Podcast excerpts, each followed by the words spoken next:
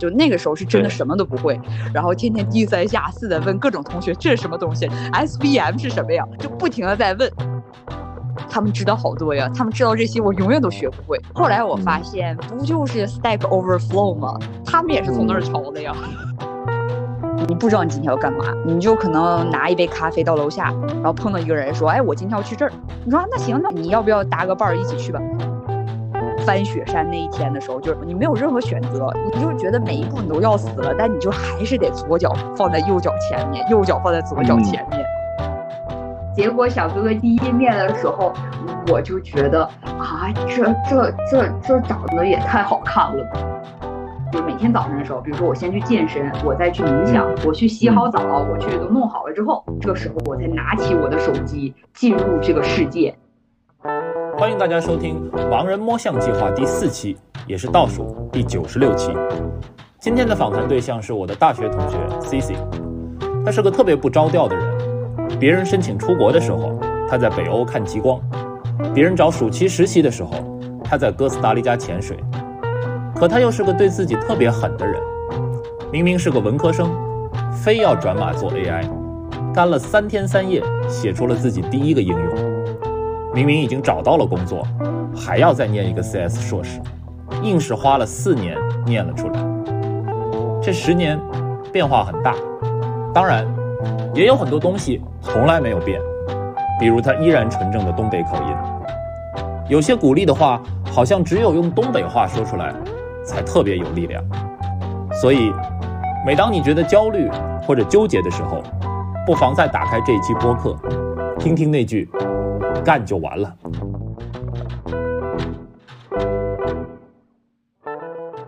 过去十年嘛，就是整个大的脉络我是知道的，但是我想可能很多细节其实我也未必有那么清楚，所以我们先粗线条的回顾一下吧。过去十年，那基本上就是从我们呃大三对吧，就是找工作，或者说在纠结自己接下来呃本科毕业之后的整个的这个人生道路的选择。在那个时从那个时候开始到现在，你回过头去看，你觉得一些很重要的事情，或者说能够把你整个这十年串起来讲的话，会是一个什么样的故事？这是个很有趣的问题。回顾十年，对我觉得那肯定一开始从大四上出去欧洲、瑞典交流是很重要的一点。对吧？就相当于，虽然之前可能说对于西方文化也很感兴趣，看美剧啊，或者说去跟一些留学生呃交流啊，就稍微了解一些，但是设身处地的去一个呃西方文化的国家，在那边结识一些啊，比如说欧洲啊，来自世界各地的朋友，呃，我觉得对我的冲击还是很大的。就是一个是更真的是了解了西方的文化，也改变了我很多。那是第一个机会让我接触到了很多不同的文化和一些不同的东西。就你会发现自己从小可能学习到，或者说周围的人，呃，就是父母啊，或者说我们在的这种文化里面，呃，教你一些就是理所当然的事情，是多么的，是多么的，就是主观。因为也许另外一个人在另外一种文化的环境里面长大，他就会有一个完全不同的想法，然后你就发现哦，那好，那这个并不是一个事实，他只是想法 A，然后别人有一种想法 B，呃，然后一个是这种事情，这种本身客观的各种文化呀和这种想法的存在，就让我觉得很有趣。很有想去探索的这种欲望，也就是造就了后面会选择，比如出国呀，啊，自己出去旅行啊，很多的这种原因，呃，但同时我觉得也是让，就是让我这个人变得稍微更加的开放和接受，嗯，就是更有勇气去尝试和接受一些新事物吧。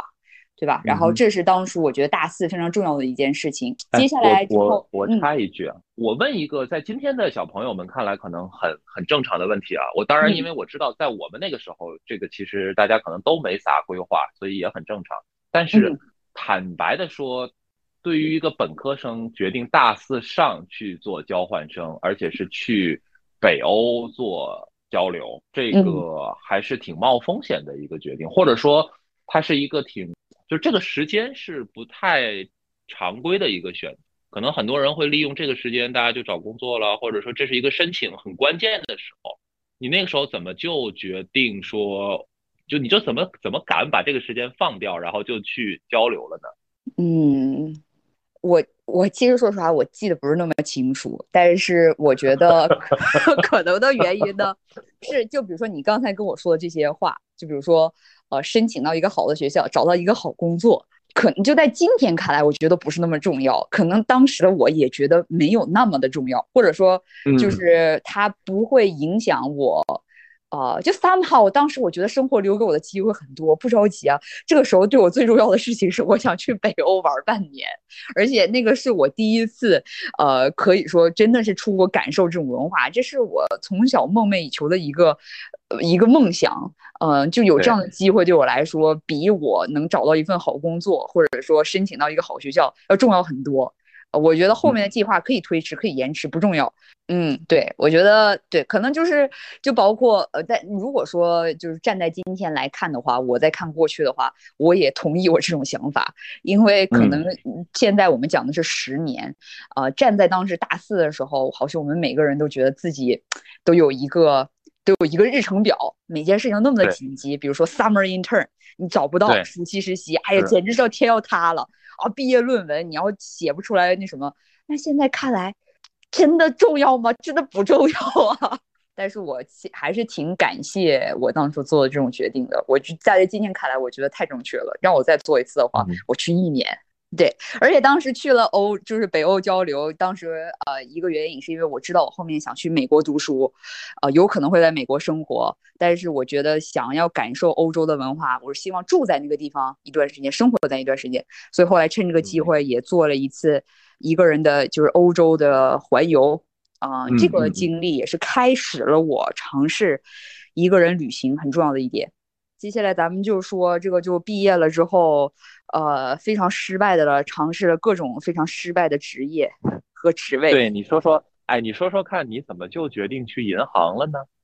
嗯，就是瞎投的呀，这真的是我海投投出来了。当时，当时就是一开始去了一家，也是像一种就是基金啊，还什么，也也算是家里帮忙介绍的。然后，但是也是做的很不开心。我觉得那个人完全就是为了家里的关系给我设了个那个职位，天天坐那儿就是坐那儿，啥也没有。然后呢，于是我就很不开心，我就觉得我那还不能靠别人，要想吃饭还得靠自己。然后我就开始自己上，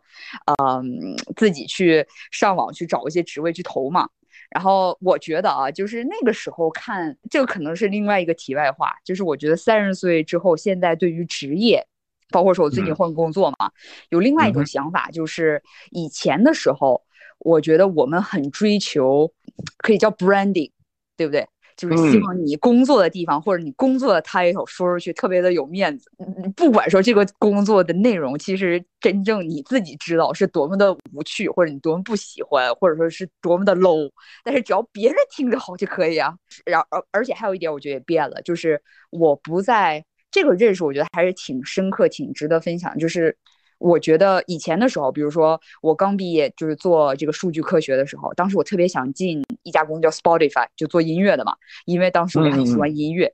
我错误的认为了自己对某一个领域有 passion，我就要去把它当做一个职业。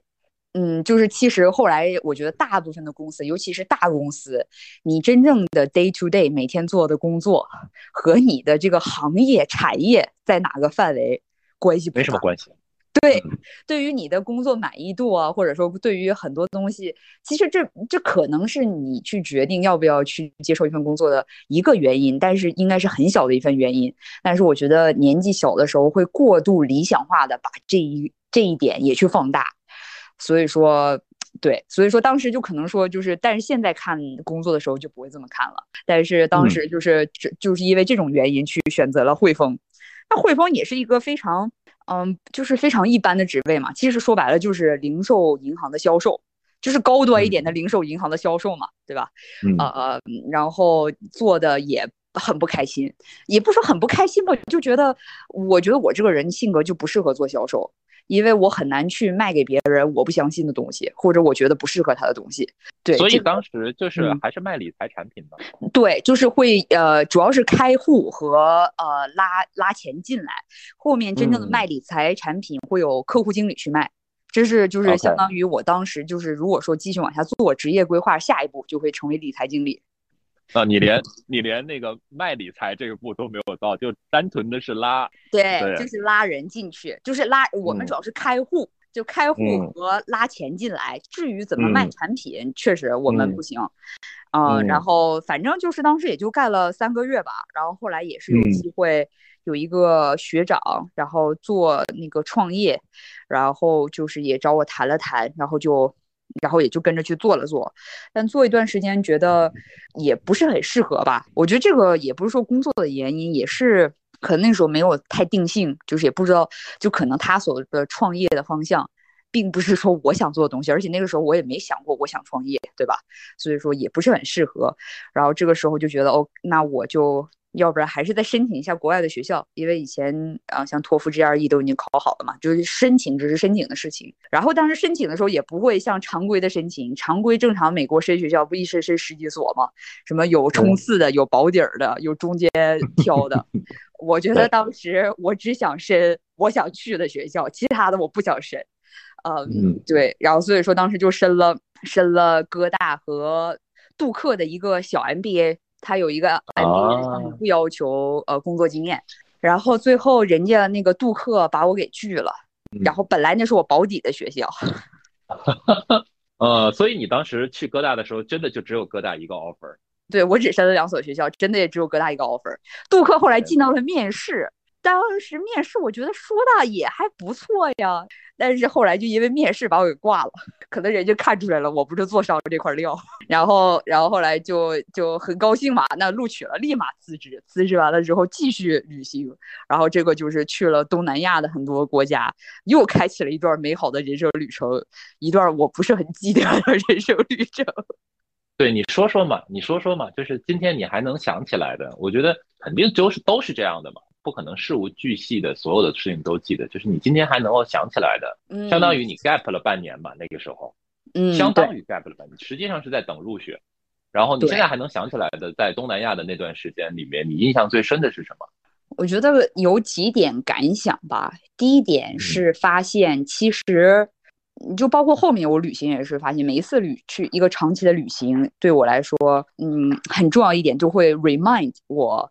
呃，其实我真的需要很少很少的东西就可以活得很开心，因为在嗯你长期旅行的时候，就一个背包嘛，对吧？你差不多两件 T 恤，T 恤你白天可以打底穿，晚上可以睡衣当睡觉穿，然后白天的时候你下面搭一个牛仔裤，又可以出门穿了，对不对？就然后你会发现，OK，那冷的话你外面套一件，然后你就发现其实里里外外差不多十几件衣物就基本可以 cover 你所有天气的状状状况了。而且那个时候因为都是从简嘛，你越来越不会去太在意，就比如说精致的妆容啊，每天要变化。就是穿的像时装一样，真的发现其实这些东西真的是过度的消耗了我很多的平常在都市生活里的经历。当你到野外的时候，大家都不在乎，然后根本没有人嗯用这个来去 judge 你的时候，你会觉得这是一个非常自由的那什么。而且你当你回到城市的时候，你也能够非常就是有意识的去知道这个东西是额外的，它并不是说 naturally 你人都该这样的。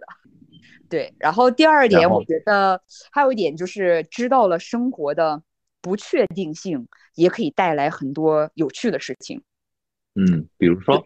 就比如说，呃，在东南亚旅行的这段时间，嗯、我基本没有没有什么没有什么 plan，就没有说什么 OK，今天要到这儿，明天要到这儿，今天我参观这些景点，明天参观那些景点。一个是做功课实在太累了，对于几个月的旅程不太现实。第二点呢，我我旅行着旅行着发现一件事情，就是我比如说到一个地方，我在那里面的青年旅馆一旦住下了之后，你就开始跟周围的人聊天，然后周围人就会告诉你说、啊，我昨天去了这儿，这儿特别特别好啊，明我前天去了那儿，那儿特别没意思，你可千万别去，对不对？然后你第二天去了这个地方，你发现哎，这个地方真的非常好，我不想在这儿待嗯一天，我想在这儿待两天。呃，就是有很多东西不是你，就是人的掌控性是非常有限的，有的时候放弃了这种约束，就就嗯 go with the flow，、对吧？就是你走到哪儿嗯算哪儿，其实你发现就也没什么，也没什么不好呀，对吧？嗯你放松了之后，对啊，而且很多真的会有很多惊喜发生，就是白天你早上睁开嗯眼睛的时候，你不知道你今天要干嘛，你就可能拿一杯咖啡到楼下，然后碰到一个人说，哎，我今天要去这儿。你说那行，那我你见不见？你要不要搭个伴儿一起去吧？然后就去了。嗯嗯。然后有可能从此你就是发现了，哎，这个人给你介绍的可能是个很好的朋友，可能是他对什么东西非常的有兴趣，然后给你介绍了一个啊你从来不了解的一个 topic，呃，或者说你们一起看到了一个非常有意思的东西，啊，然后通过这个事情可能会又会引发你接下来啊又又做的一些事情。所以说就是这个慢慢慢慢还是挺享受这种。不太知道未来，不太知道下一步什么样子，不用去太怎么规划的生活的。然后还有挺重要的就是，就是因为很多在就是路上这种背包客吧，一般是很年轻，都是很多一些欧美国家的一些，就是可能也是就是寻找目的啊，或者就是呃寻找一些东西的年轻人。然后你就听每个人讲他们的故事，你就会发现原来人可以有这么多种活法。就是原来的时候，我觉得，呃，我们大家都是基本上就都很像嘛，都是比如说读了一个中小学，你是小学里面比较好的，然后中学，然后中学比较好的，然后后来考上了复旦，然后复旦大家都是这个样子，然后大家每天谈的，无论是出国，要是去工作的，就是什么四大咨询，对不对？然后要不然就是去考研保研，然后你就觉得 OK，那人生估计只有这三个选项，没有第四个选项。然后后面的时候你会发现，其实。人生远远多于这些选项。没有读过大学的人，他们是怎么看世界的？嗯，就是呃，或者说一些经历过一些事情的人，比如说真正的有过自己的事业、很聪明、很有钱的人，他们可能会反而觉得这些没有意思。他们再回过来说，我只是想去拥抱这些世界的体验。嗯，就是听人讲很多的故事啊，和他们的一些生活的追求和活法。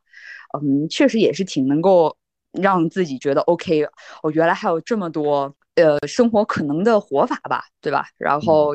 就觉得打开了很多，这可能就是世界的大门，对，打开了新世界大门，长了见识了。嗯，对。然后后来这就到来了，到美国来读书，就是也当时也是一个挺就是比较随性的人吧。就当时比如说同 program 的同学都想去做数据科学家，我都不知道那是啥。那个时候我只喜欢攀岩。那个时候，那个时候应该是二零一五年，对吧？对，二零一五年，对，二零那个时候还没有那么多 data science 的 program。对我们是当时是叫 quantitative methods，就叫定量分析。然后它就是有几个几个就几个方向吧，比如说你可以学。数据科学啊之类的，但其实我真的没想那么多。但是虽然有很多同学来的时候就已经很想做数据科学家了，但是就是读完了之后，后来就是当时就很喜欢攀岩嘛，对吧？就攀攀岩呐，嗯，然后暑假的时候大家去做实习，我也不去实习啊，我去哥斯达黎加学冲浪、学潜水去了，然后，然后就对，然后又去中南美洲玩了两个月，就是非常说说嘛，对，说说你在说说你在南美洲。嗯，中南美洲，我觉得印象最深的是，对，当时在秘鲁有一个七天的，呃，七天的就是那种远足 hike，呃，从一个叫一个小城，我忘了具体忘了叫什么了，呃，然后那个从一个小城徒步一直走到马丘比丘，然后中间翻了一座雪山，然后再怎么样，然后当时。就是一个非常就非常偶然的一个组合，差不多有十几个人一起走，然后大部分人都是独自旅行的人，真的是来自世界各国的人，大家都不认识。然后我们就大约这十几个人就一起走过了，真的是很远很远的路，然后最后走到了马丘比丘。大家因为这件事情也结下了就是非常深厚的友谊，就这种友谊我都很难去。就表达和想象，就当时你就觉得啊，这个人怎么会有这么好的一群人在一起这么开心？当时真的就是这么觉得的。然后包括现在，当包括其中有一些呃在美国的朋友，我们到今天都有联系，然后都会都会偶尔交流一下。这个经历对我来说，我真觉得是蛮神奇的。就是因为当时报，就是我也是我到了秘鲁之后，然后就问了一下啊，你这旅行团有什么项目啊之类的，然后他就说有这个，然后就随随便报了，没有任何的期待，然后去了。然后同时，我觉得确实是，就是走的这个过程，呃，就是现在想起来就只能记得非常的艰难，因为有呃高原反应嘛，然后再加上后来就是走爬翻雪山那一天的时候，就是大家都在往前走，你没有任何选择，就是 没有回去的路，你就觉得每一步你都要死了，但你就还是得左脚放在右脚前面，右脚放在左脚前面。然后当时记得上去的时候也在下雪还是下雨啊，然后就是里面因为都出汗嘛，里面是湿的。外面也是湿，然后还是那种大雪天，你就觉得好冷，但是呢又好热，就是当时觉得真的是很艰难。但是我觉得后面也是人生里面有很多说很艰难的时刻，但是无论多么艰难，你都会走过去的。很多可能是健身呢，或者说在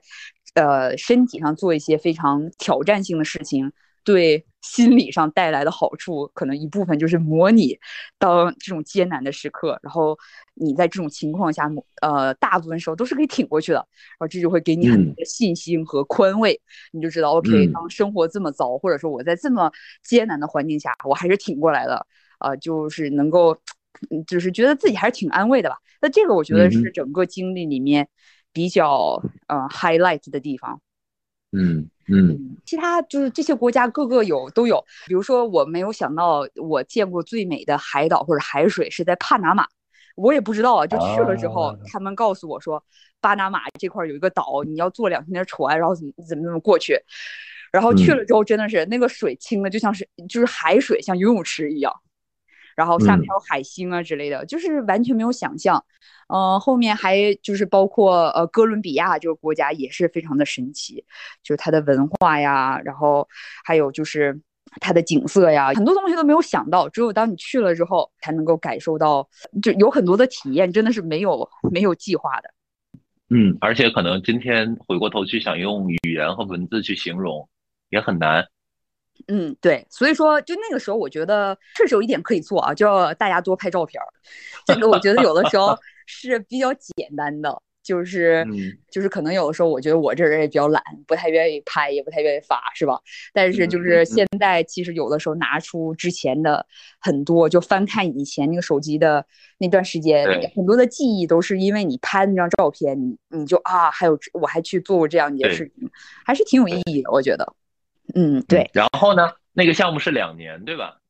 嗯，一年半。然后后面后面半年，哦，对，最后一个学期我上了一门课，叫应用数据科学。然后上了那门课之后，我就发现啊，原来数据科学这么有意思啊！我就决定做一个一个数据科学家，然后就开始努力的学习这方面的知识和技能。但当时数据科学在美国这边就业，大部分还都是以博士生为主，呃，硕士生还是很难就业的，找不到工作的。然后后来想办法去参加了一个那种项目，他们是一个也是一个创业项目，他们是培养这些博士生和就数理化方面的博士生和硕士毕业生，然后帮他们在那个数据科学方面找工作，对我们是免费的。他从那个企业的手里雇佣我们的企业手里面会收取一些费用。OK。对，然后非常幸运，我当时觉得我真的呃进不去，因为那个只有十个人。我觉得我这人也真是有点狗屎运啊，就是他考试的那些题，我连蒙带唬的竟然就过去了。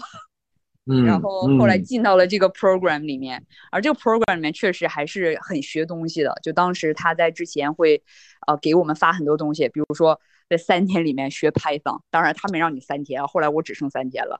那 那然后就让你学 Python 啊，让你去学一些东西啊，然后嗯嗯嗯，当时就在很短的时间里面学到了很多的东西，然后对自己也是一个呃信心的一个增加吧。当时就觉得啊，原来我也可以学会编程和数学。当时那个 program 里面应该你学的是 Python 吗？我我说在硕士的那个不是是 R。啊，对嘛，对呀，对。然后他让我们三天学完了之后，然后当时真的是我连什么用什么 Mac 还用什么 Terminal，然后要写什么什么，我一看那 Terminal 我就想这是什么东西，我见我都没见过呀，Windows 开始的。对呀。对，然后，然后当时反正就是，但是我发现就是，当我真的说，呃，决定说我想做这件事情的时候，还是挺 focus。当时真的就是属于，当时我记得是十二月三十一号，大家都去跨年了，然后我还在屋里接着赶那个程序，然后最后在多少天内，还真的就是照葫芦画瓢的写出来个东西，还把那个一个那个网站的 app 用 Flask 给 deploy 了，投入了真的是非常多的心力和精力，然后也当时整个 program 连呃非常多的，比如说做不出来，学 map reduce 的时候那是真不会啊，这是什么东西？然后真的是就老，然后我们当时每周都有作业。就你要作业，就是它是有那个 auto grader，就是你要 score，你过去了才能够接着往下给你结业证书，然后你才可以找工作。然后就每周的压力都非常大，因为每周都觉得我做不出来。觉得这段经历，因为其实我我们当然可以稍微往后剧透一点，因为后面你在上这个在考 z e r a 上面去念这个 CS 的学位的时候，其实我还是有点意外的，因为那个真的蛮难的。所以其实我想说。在找工作之前的这个 program 的这个经历，是算不算是帮你建立了一个很大的信心？就是说，这个东西其实只要你认头学，只要你愿意投入时间跟精力 focus 在这个上面，我一定是能够学得会的。我觉得是的，而且让我发现一件事情，就是很多人。嗯，我觉得我我们真的是大很多时候花了太多的精力在内耗的事上面了，就是在决定这件事情我要不要做和这件事情我到底能不能做上面了。其实你干就完了。对，就是这就是你真的投入进，就是当我因为我真的因为当时我去学那门应用数据科学的时候，都是要分小组嘛，就那个时候是真的什么都不会，然后天天就是需要。组里面各种大神 carry，然后天天低三下四的问各种同学这是什么东西，这是什么东西，SVM 是什么呀？然后那个，然后就就不停的在问，非常低三低三下气，然后就觉得 OK，他们知道好多呀，他们知道这些我永远都学不会。后来我发现不就是 Stack Overflow 吗？他们也是从那儿抄的呀。嗯 嗯嗯。然后我觉得是的，就是因为这件事情，慢慢真的是建立了很多的信心，让我觉得以后无论是工作还是技术上的一些难题，只要我花时间去学，应该都是有希望的。嗯，然后呢？对，这个项目结业通过了，然后就竟然神奇的，对我觉得这个这个事情也是非常神奇。呃，就是当时后来有两三家公司都都还挺有兴趣的，因为后来我当时结业都要做一个结业项目。我结业项目做的还蛮好的，而且我也不相信，既然我做出来了，就是其实当时是为，比如说你在啊，因为当时我去纽约上学的时候，就是一般你去之前你就要需要找房子嘛，但是你并不知道住在哪儿。所以说，我觉得每年纽约的流动人口非常的大。那所以说，比如说有从世界各地的人搬过来的话，我并不知道我想在纽约住在哪儿，但是我很了解我的城市啊。所以说，就比如说我说我上海，我希望住在类似于像浦东这样的地方，你在纽约给我找个比较像的呗。然后我就当时做了一个 app，但当时那个当然当时的 function 只能是从呃旧金山选合适的就是相似的 neighborhood 去就是反映在纽约，然后嗯嗯嗯。对，当时把这个做出来了，就是我觉得还挺惊奇的，我竟然做出来了。项目做出来之后，会有几个项目比较好的项目被选出来，然后当时呢，他会把所有的那些雇主都招在一个就像一个晚会上面，然后你选出来几个项目会进行你的 presentation，然后你就会有更多的就是机会让雇主看到你，然后去考虑是不是要 hire 你。后来的时候还是有几家那个公司还是挺感兴趣的，后来就去了一家嗯做金融的公司，然后去做数据科学家，他们也是刚开始嘛。所以说，大约在那边待了两年半，啊，因为是刚开始，所以嗯，就是也有机会去接触到很多不同类型的项目，去跟这个已经很成熟的一个公司里面各个的团队去合作，然后去想怎么用数据科学帮他们去解决一些问题。所以说，虽然时间两年半，但是真的还是我觉得学到很多东西的。哎，虽然你说的很轻描淡写，但是。我们就展开来说一说，嗯，你说，这么大的一个跨度，到了华尔街做数据科学家，当时会不会心态上面觉得还是挺挺骄傲的，或者是觉得起码挺开心的吧？当时拿到 offer 的时候是很开心的，就是嗯，就是当时就是我觉得人生好像每一个阶段都有一个目标嘛，对吧？就是当时我你我记得特别清楚，就是高考之前我就那一年我都在想，高考结束的那一天，那得是多么开心的日子，我不得乐开花啊！呃，然后但是我就又告诉自己说，哎，你不要这么高的期待，没准当时就没什么感觉了。但是我是错的，真的是乐开花了。然后呢，嗯，然后同样的道理，就是后来的时候找工作的时候。就觉得 OK，我要是有一天真的能拿到 offer 那一刹那，那是不是会乐开花啊？啊，对我乐开花了。当然了，一般这个开花的开花的天数也就持续那么几天，对不对？然后呃，但是还是挺开心的，而且后面的时候工作的时候也觉得，这确实是因为当时每天上班的时候都是在纽约啊比较繁华的街道。啊，就是确实会有一种起码实现了一个梦想，我找到工作了，我留实现了留在这里的第一步。嗯，所以那个时候具体每天的工作是做些什么呢？那时候典型的一天是什么样子？那个时候我觉得还是很多时候是在真正的，因为人很少嘛，那人很少的话，真的是很好的机会，就是而且比较适合我。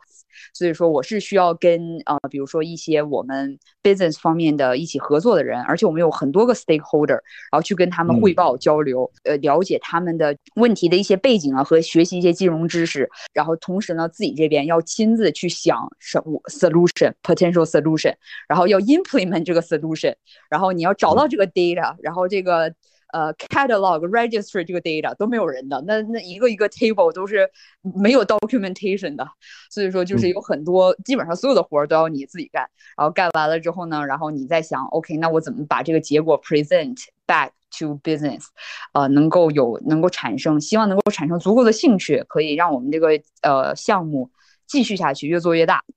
嗯，说白了就是要想，就是需要想一些怎么能够创造价值，而不是说就是像很多一开始就在大厂里面的数据科学家，你可以有人带你，然后你就只要 execute 一些别人要求的一些比较 detail 的 task 就可以了。所以当时这个 capital 是算是个量化的 capital 吗？还是说它是比较传统的也是？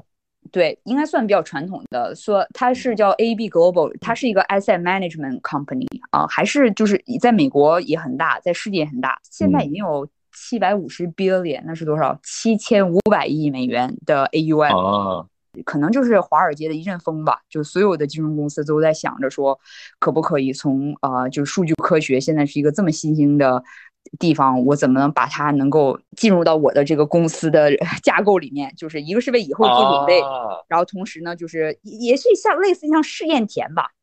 嗯嗯嗯，我有点明白了，我有点明白了。所以就相当于你们这个 team 是一个比较新的，然后比较小的一个 team，可能你会把这个这这个 firm 里面寄存的所有的业务，或者包括你们相关的这些 stakeholder 都 review 一遍，看一看有没有一些数据科学的机会。我可以这么理解吧？对，差不多。但是就是当时就是各种各样 stakeholder，有一些就是他本身他就有些 idea 想要跟你合作的，有一些你要去 convince 啊之类的。所以说，我觉得就是这个经历蛮好的，就是，嗯，就就因为是你要是做很多 end to end 的一些工作，所以说就对你的一些能力啊，或者说就是对于 business 一些 exposure 啊，就比较的多，而不是像，嗯，呃，比如说如果你做一个非常。呃，传统的初级的数据科学家，没准那你就是帮一些对其他数据科学家去弄弄数据，清理一下这个，他让你干一下这个，对对对对对对，所以说这一点上，我觉得还是蛮幸运的。然后后来，当时后来两年半之后，在纽约也是住了，当时五六年了，对吧？然后当时就慢慢慢慢对纽约的环境有些厌倦了，厌倦了。嗯，对，因为因为那个时候我已经慢慢就成为了一个晚上九点钟、十点钟要睡觉的人，然后实在是太吵了，吵得我睡不着觉，然后实在是太小了，然后街道实在是太脏了，然后就觉得所有这些在纽约市里面住的便利就原因，比如说灯红酒绿啊，呃各种各样的那个丰富的活动啊，我好像并不是很感兴趣，所以就想找一个世外桃源自己静静。OK。嗯，对于是，当时也是有机会，就来到了圣地亚哥，加入了沃尔玛。你就相当于从金融行业到了零售行业嘛？那对，那个数据科学家，对，还是做数据科学家。你工作的内容会有什么变化吗？我觉得就是本质上的，let's say technical skill 啊，甚至包括一些就是，比如说我们去 design 一些 machine learning system 和 solution 的，就是基本方法没有，但是确实也学到了很多在零售业，尤其是一开始，嗯，呃，就因为在沃尔玛四年也是在不同的就是组织架构里面干过嘛，就也有一些做线呃线上的 e commerce 的，之前也是在主要是在做 store 里面的。啊，沃尔玛现在在美国大约有四千六百个商店，所以说就是它整个的 scale 非常大。嗯，可能不太一样的是，因为它的 scale 很大，它有一个比较成熟的科技的一个组织的架构，所以说它有很多很多的工程师，很多很多的 developer，很多很多的 data scientist，对吧？所以说，然后大家用的 tool 也都比较的 standardized 了。对，然后然后那个，所以就是所有 tool 都是在那儿，然后。Engineer 都会帮你把一些你需要的东西 set up 好，对吧？然后你的 pay pipeline 也有人帮你去借，就是你的工作慢慢慢慢会变得更加的具体化，你只需要负责其中很小一部分，呃，剩下的大家都分了，越来越专门化了。对，但是还好，就是确实是找到了一个机会，把一个他们本来一个比就是比较传统的，比如他们原来是一个 rule base 的一个产品，然后有已经有了很大的 business impact 了，然后我想了一个办法，把它升级到了二点零，我们叫二点零版本，用了一个就是机器学习的模型去把它原来的，呃，就是所谓的 rule based engine 给替代掉了。然后确实也取得了非常好的成绩，当时就是呃，business impact 很大，大约就是在呃十几个十几个亿美金的 sales lift，所以说也是因为，但是这个事情从一开始，比如说 POC 啊，然后再造做和和 engineer 一起开始 build 这个 pipeline 呀。再去，比如说，在先从一个很小的，我们叫 department，一个很小的一个，呃，一个产品的范围，在一个商店里面开始试运行，然后再再再慢慢慢慢的扩张。所以说我也是参加了整个产品从设计到上线，到后来表现的一些监测呀，包括去跟那个呃 business 这边一些沟通啊。所以说也是就是真的是从头到尾都跟了下来，真的学到了很多东西。哎，这样说起来，我们两个的工作内容真的很像哎。嗯，我觉得应该是吧，几乎就是一模一样。有才的人都干这个活儿，对不对？你必须要承认说，其实首先，呃，不是我们所有的同学都进入了 data science 这个行业，对吧？然后进入 data science 的这个行业，不管是在北美还是在中国，其实是大家大部分还是在互联网或者是 tech 相关的这些企业。对，会进入所谓的传统行业，就其实也不多的。进入到传统行业里面，那你也知道，对吧？就是我觉得可能在北美也是一样的，就是所谓很多传统行业里面，大家用数据科学也不是这么深度的再去用。嗯，对，就是他他他可能也是把它作为一个噱头，或者是说，就是你未必会深到说我要知道门店里面发生了什么事情，我的这个工具或者我的这一套系统是要应用到门店里去，然后我要可能是几千家门店甚至上万家门店里面去。就是呃，这也话说来就是一个同行的交流。呃，对我来说呢，我周围有太多的数据科学家，甚至说我现在也是在带团队。就是说实话看不惯，非常不满，因为我遇到很多的人都是拿这个锤子找钉子。嗯，就是大，就对于对对于先进的一些科技啊，什么东西非常有热情，但是然后非常，而且就是说实话，就比如说做模型啊，或者做很多东西的时候，我觉得。最后决定你成功的，真的不是说你这模型有多么的 fancy，而是真的是在于你你到底有没有想好你这个模型应用的时候，这个场景和你前面的 data 的 quality 和你 data 当时 customize 这个 training 赛到底能不能适合。所以说，我觉得就是我见过太多的 presentation 和 project 了，画的就是天花乱坠的，给你吹的非常的那什么。但是我就一句话，你敢不敢把它 deploy？你这个 model，你敢不敢直接用到门店里？你你就是对我们来说，你要是四千万门店一起用，然后真的用它去做一些 critical business decision 的时候，那我觉得大部分人肯定这个时候就怂了，是吧？或者说他们无知者无畏，可能没意识到自己有那么多的问题，然后就觉得可以 deploy。但我觉得这才是你有没有真正有点本事的终极测试，你敢不敢把它 deploy？呃，就是就像你所说，因为很多人追求噱头，就是觉得我们就是这个东西，你要讲出来不 sexy，你要说你用了个 linear regression，你都不好意思出来跟人说话，对吧？是啊，是啊。所以说，但是我觉得就很多东西，有的时候你真的不用 model，然后就包括说我一年前 take over 的这个 team，他们一直在用的一个 model，我上来问的第一个问题，我听完了之后，我说。你这个就是最后这个 label 不是可以算出来的吗？你为啥要花顺一个 neural network，然后一直在 deploy？然后他们发现想了想说，嗯，好像是这样。很多东西其实就他们是为了造一个 model 而造 model，呃，大部分时候其实我觉得真的有 much simpler solution。呃，然后而且就是，呃，我觉得我还需要更多这样的经验。但是做过一次比较 large scale deployment 之后，我觉得有一个感想就是，前面的东西，你的 model 还是你的 feature 还是你的 data source，能简单就简单，否则太容易出问题了。那个 bug 呀，你你最后你要是整出那么多东西之后，你最后你都不知道哪儿错了，能找死你。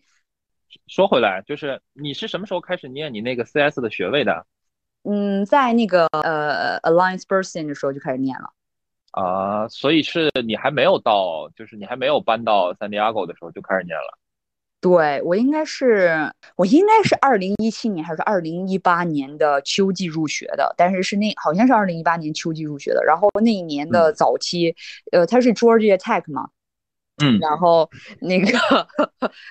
就像就像那个，它是佐治亚理工大学嘛，它的 online 对。course 还是还是还是不错的，因为它很便宜，它整个一个学位读下来才不到八千美金，跟正常的美国硕士比要便宜多了，而且给你确实学位。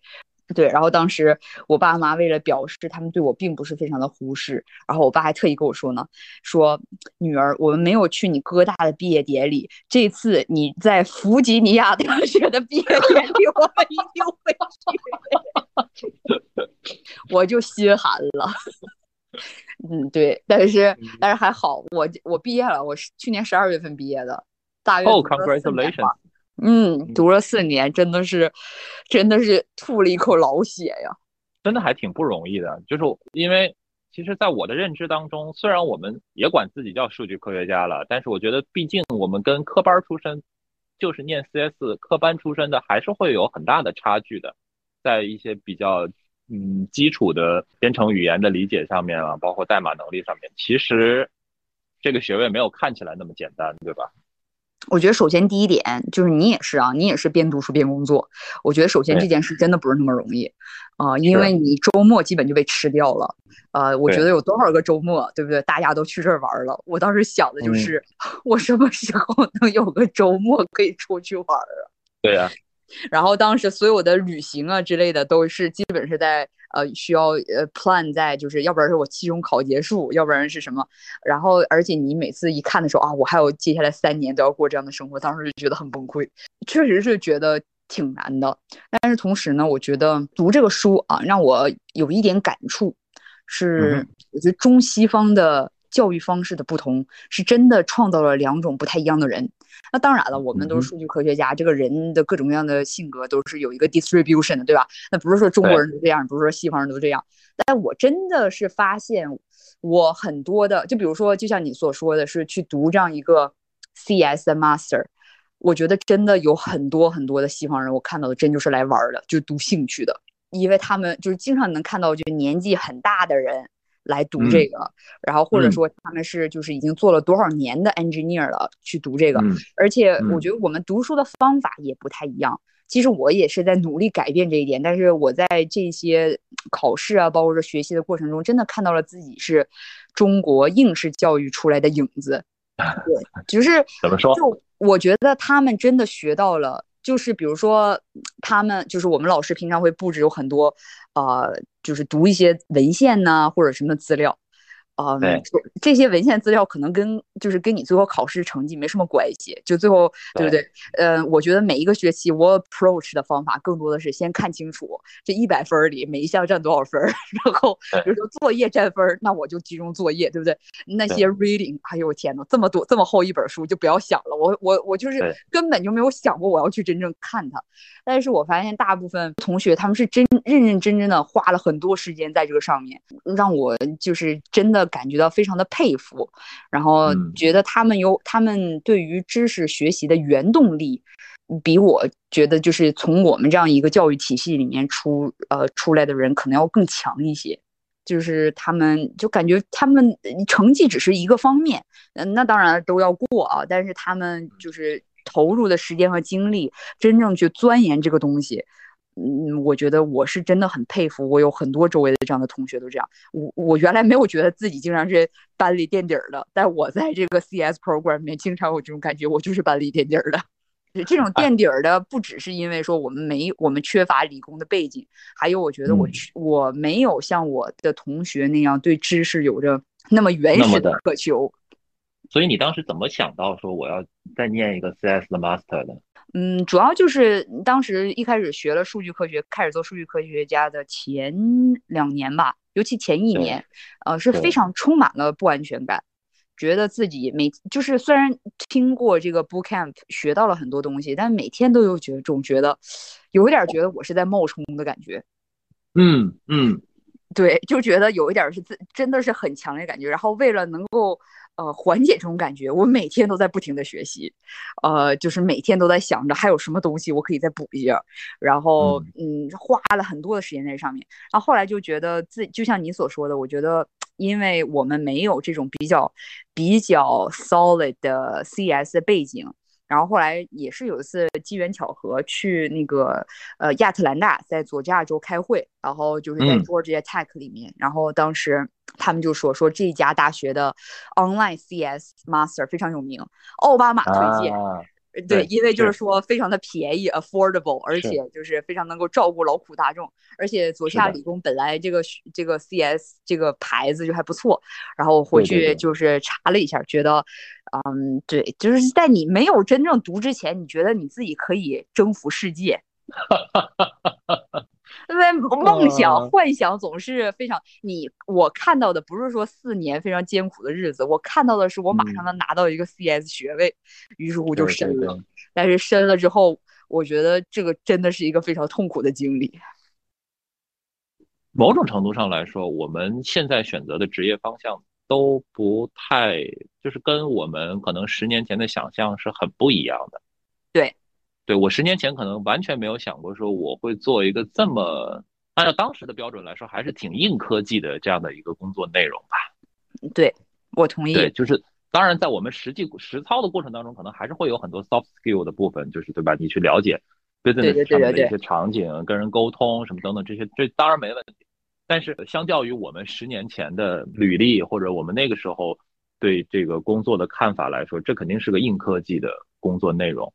呃，你觉得你怎么看？就是你觉得这是因为我们刚好身处在说这个 data science 非常火热，我们为了找工作嘛，对吧？这是一个非常正常的一个趋势，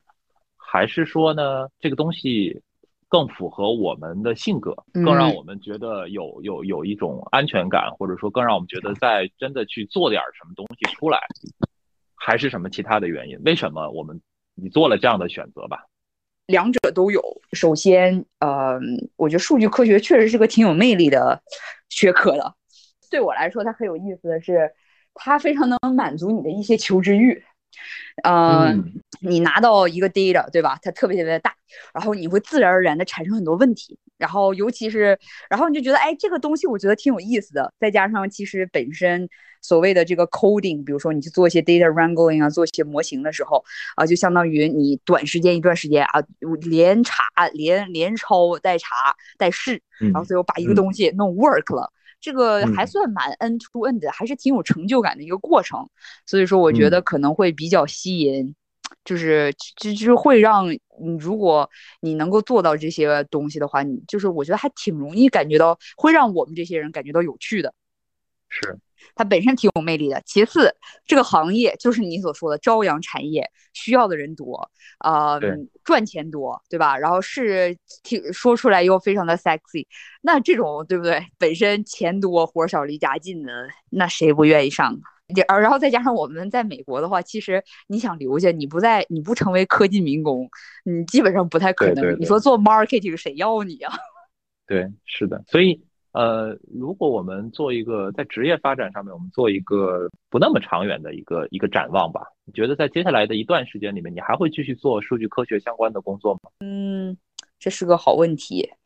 我觉得会，其实因为在过去的差不多一两年里，我慢慢已经快，呃，switch 到 manager 的这样一个职位了。然后每天其实做的 hands on 的事，呃，事情就越来越少了。呃，这其实是让我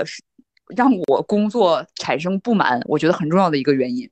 因为这并不是我当初就是我最想做的这个地方，对吧？然后再讲嗯嗯 manager 就属于我觉得其实也挺痛苦的，就是有一种你每天吧都在忙一忙，但是最后呢你啥也没干，嗯然后再然后我们也失去了这种 hands on 去创造一些东西和 play around 和学一些东西，了解一些东西，真正 create 一些东西，呃，解决一些东西的这种机会。嗯，我觉得嗯这才是让我能觉得工作本身有意义的源泉吧。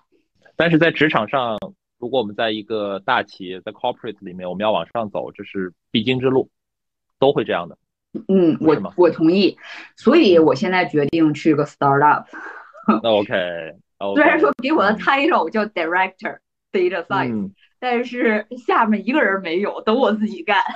嗯嗯嗯嗯，我懂，我我完全能够懂你的意思，因为我遇到了一样的情况，哦，一模一样的情况。所以呃，如果我们回到最开始的那个问题，我们在做这个十年回溯的时候，除了工作这一根主线啊、它当然很重要之外，你还会觉得有其他的支线是很重要的吗？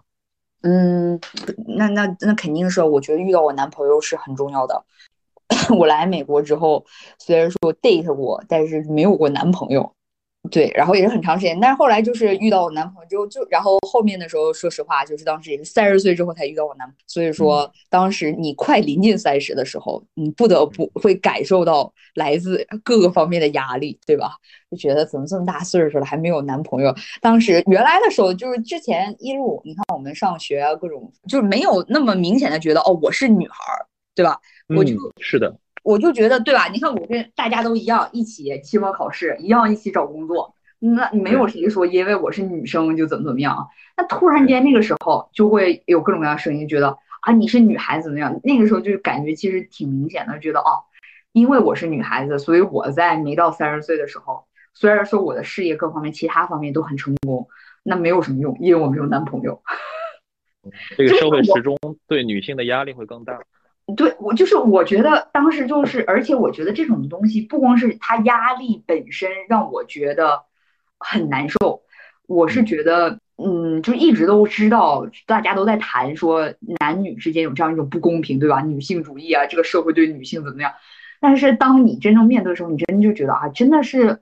真的只是因为我是个女的，就要就要被承担这样压力，然后。需要想这样的事情，然后甚至那个时候就是比如说被介绍啊之类的，就是就是觉得很不能理解为什么，嗯、就是 就我觉得他们介绍给我的目的并不是说这个人怎么样，而是更多的说，嗯，我希望赶紧把你身边安一个人，你，还是就觉得不是很舒服的，而且我觉得很不公平。我觉得这种，我觉得它不公平本身的伤害比它本身给我的压力要大多了。嗯，然后呢？那你是？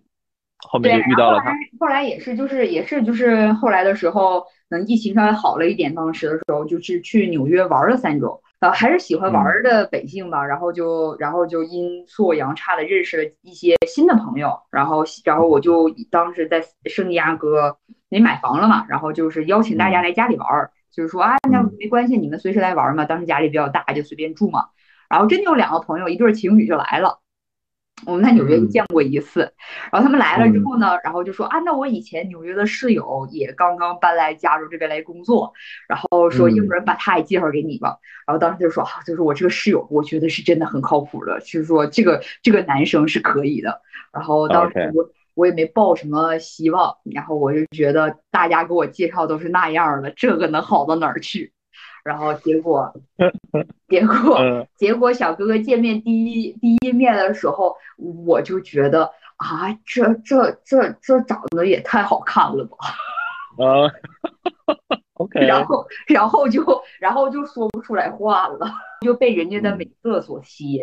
就是基本这样。Anyway，就但但是他是开玩笑了，但是后来就是在家里一起慢慢相处，后面就挺。嗯，顺理成章的吧，就是也没有什么太多的风浪，就是两个人就慢慢慢慢就就在一起了嘛，然后也都一直很稳定。呃，两，我觉得我们两个都是现在性格比较呃成熟稳定的那种人，所以说也没有说谁跟谁有很过分的要求或者作的死去活来的啊、呃，而且就是呃，对于生活未来的前景啊，呃，追求啊，也比较相似。有什么让你觉得最意意外之喜的地方？我不知道啊，因为作为他是一个台湾人，在相处之道上，或者说在一些互动的方式上面，会给你一些意外的惊喜。他做饭特别好吃，天天给我做饭，酸吗？当时他室友叫他来，主要是因为他室友和他女朋友来了之后，不好意思，就是对吧？大家一起做饭，结果做了一顿之后，他俩没菜了。他俩说：“不着急，我室友特别会做饭，让他来。”确，你这么说，这是个很好的问题。我觉得，对，一个是他的家庭教育环境，再加上可能台湾人本身都有点，我觉得他们真的是非常的礼貌。和温柔，相对于我觉得就可能是我们东北的文化，对吧？我觉得北方很多文化有的时候，对，呃，我跟你关系好的一种表现就是我跟你不用那么客气，或者说，对不对？你看父母啊、儿女啊，或者是兄弟姐妹啊，非常要好的朋友之间说话都是比较粗，然后开开玩笑啊之类的。但是他就很少，就是他跟他父母也是，跟我也是，就是说话都会，就包括有的时候我问他，你把垃圾倒一下。他就觉得，嗯，这这你应该是生气了才这么跟我讲话的吧？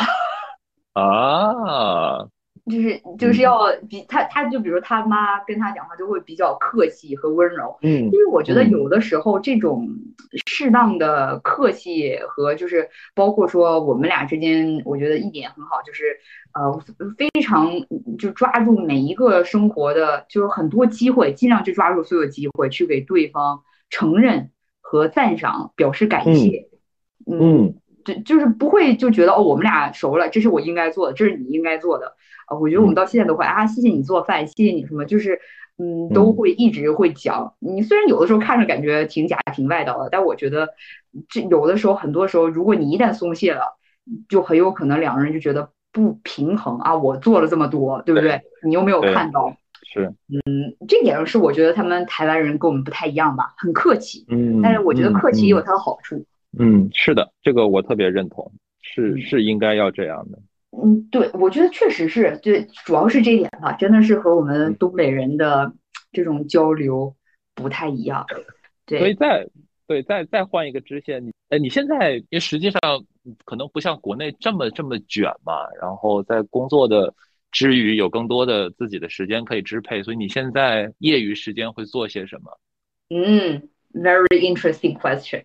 我一直都在想自己努力节省时间到底都在干什么。嗯，首先我们刚搬家，在我搬家之前的时候，我每天早上六点多都去健身。嗯，包括我上课，最近上的一个课就是有一种 particular，就是类似于就是比较 intense 版的普拉提，我觉得真的很有效。那个我在思考，我男朋友一个劲儿在怂恿我开一个 gym 呢，呃，对，然后就现在也是到这边之后，也是基本上尽量每天早上去上课，上完课回来之后洗澡开始一天。所以因为我起得早，所以睡得也很早。然后还有呃还有一个事情，我从年初就一这么多年一直在努力，尽量坚持，就是冥想啊。嗯，我觉得也会让你的整个的心情心绪更加的平静吗？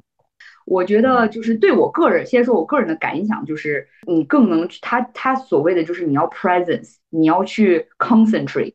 就是他想教会你的是 focus 在当下，你吃的每一口食物，你呼吸的每一口空气，然后更加的 presence，对吧？然后同时，呃，对我我觉得对我个人而言是每天有差不多二十分钟这个时间。就是你会发现很多，比如说你没有嗯发现的情绪感受，嗯，或者说是真的会涌上来。冥想跟健身是一样的，你会对你的思绪，你会对你的 focus，你会对你很多啊脑脑部的这种就是精神活动会有更多的 control。呃，但是它这个非常有意思 methodology 就是，其实你能 control 的方法就是你会你要去学会不要去 control。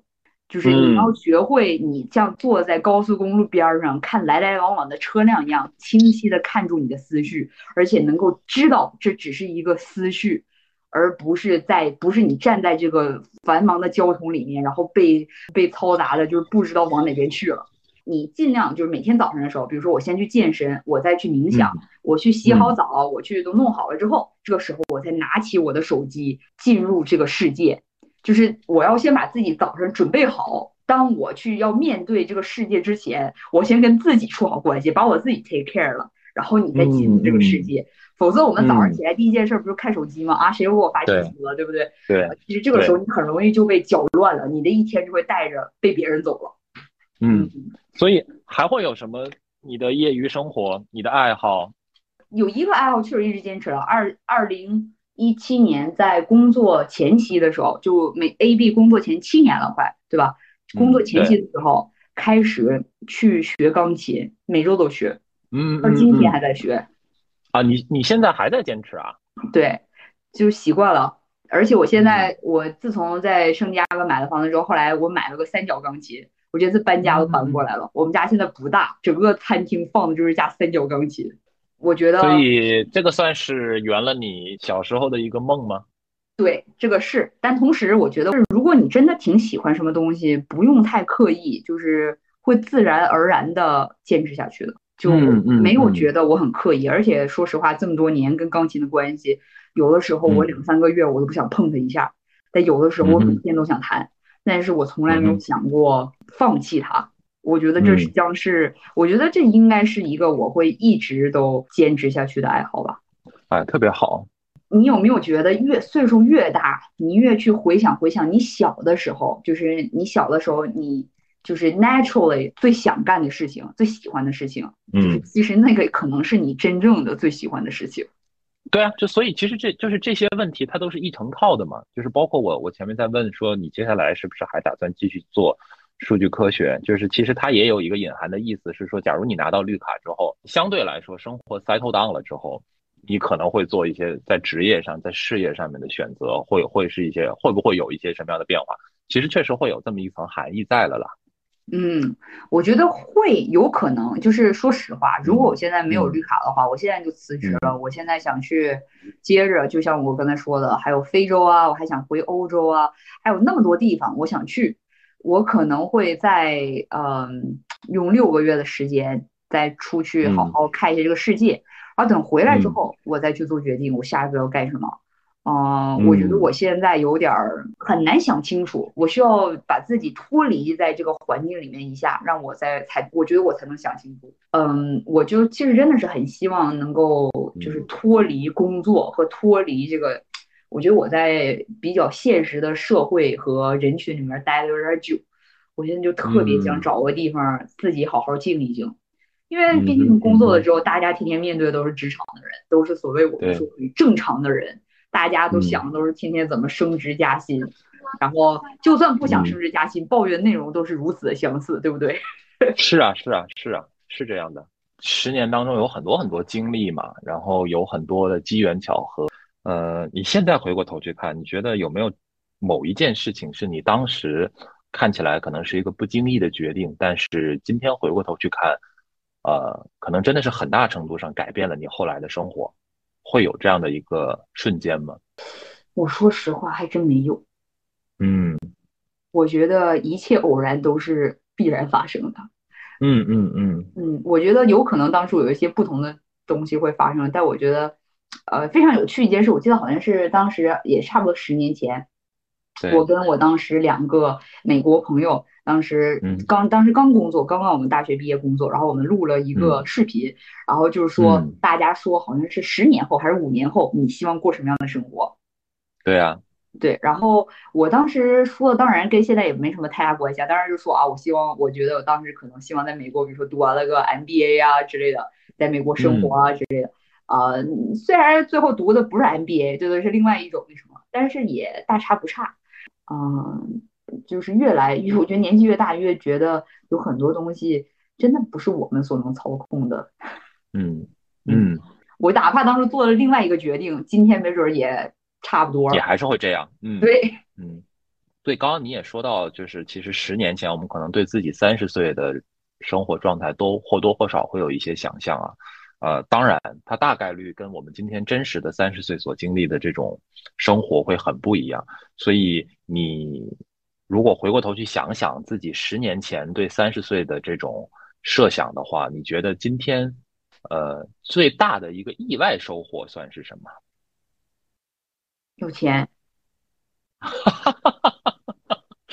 呃，真的吗？真的。你那个时候对三十岁就是在经济上面完全没有什么预期，是吗？啊，我觉得会一辈子贫穷下去。哎呀，不是，就是我真的，我就可能是之前没想过这个问题，就是突然有一天意识到，基本上就是我要真的很想买什么东西，基本百分之，首先我不想买什么东西，但是嗯 我要是真想买什么东西，我应该自己都可以满足了自己，还是挺吃惊的。这是真话，嗯我一直以为这嗯件事情应该是差不多六十岁能够做到的事情。我真的没有骗你，我就觉得我每天都觉得自己这么闲着，还是干点啥。凭什么挣这么多钱？啊？对啊，就是我我真的没想到啊，就是我当时就有就觉得哦，好像现在真的是自己真的想给自己买点什么都可以买得起了，呃，这个是很很难想象的。嗯嗯，OK，挺好的，特别好。哎，我接着问啊，但在三十岁你去看，你觉得你最热爱自己的身上的哪一种特质啊？探索、好奇心，算吗？嗯，但是我觉得我是有好奇心，但我觉得说实话，我觉得是个人都有好奇心，但是不过就是或多或少，然后有没有被开发出来啊？我觉得一点可能是我一旦想了的事情，还就是尽量的，就是去说服自己有勇气去做。我并不是我想的事情我都能够去做到，比如说我现在在考虑，我想开这个 The Great Gym，但是我觉得这个嗯风险有点大，我还是没有太敢做。嗯但是，嗯但是就是我觉得大部分，比如说像我们转到数据科学家这一方面，其实有很多人问我们说啊，你们原来学社会学的，怎么怎么可能啊这么大冒险？但其实说实话，对我来说就没什么呀，我觉得这个啊，这不就是找份工作吗？就为什么嗯大家觉得这是一个多大的转变？你就学就完了呗。嗯嗯嗯嗯嗯，对，嗯嗯，这可能我男朋友说一点，就是他比较欣赏我，他觉得我做决定非常的快。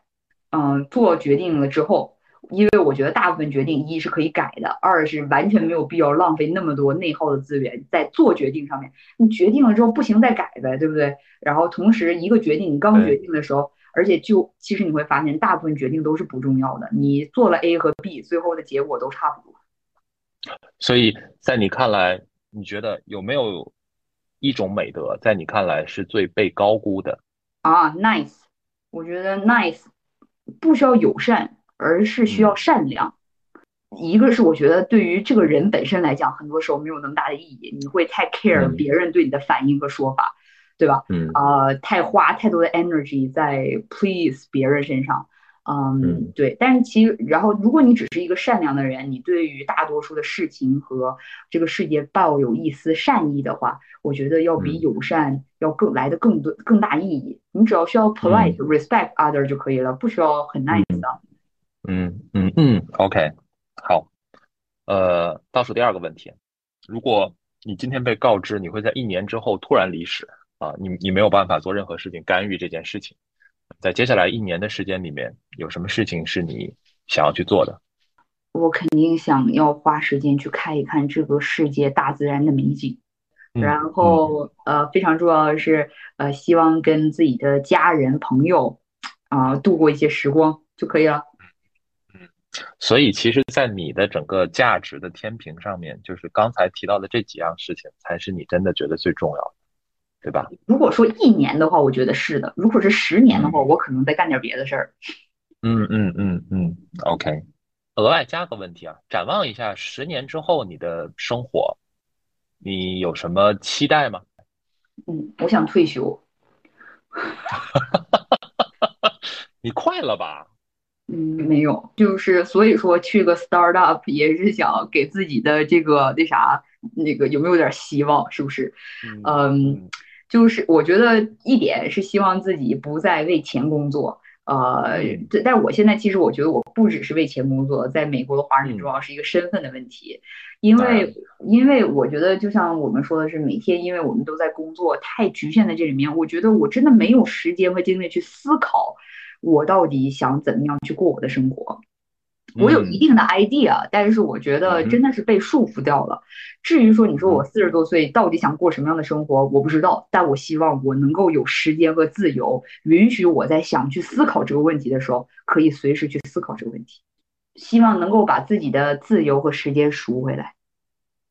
最后一个问题，如果你有机会穿越回去，跟二十岁的自己说一句话，你会跟他说什么呢？哎呀，少喝点儿啊，明天头疼。他会听吗？估计不会。就是我觉得确实是，就是无论一切经历，无论是好的和坏的，他让我走到了今天。嗯，可能告诉告诉他，这个二十五之后，你你就熬不动夜了，所以趁现在好好蹦跶吧。啊，你好矛盾啊！你又要让他少喝点，你又要让他趁现在好好蹦跶。啊，这不就是像妈一样的感觉吗？好，我所有的问题都问完了，非常感谢你。不客气，傅老师，我们按小时收费啊，五十包醒。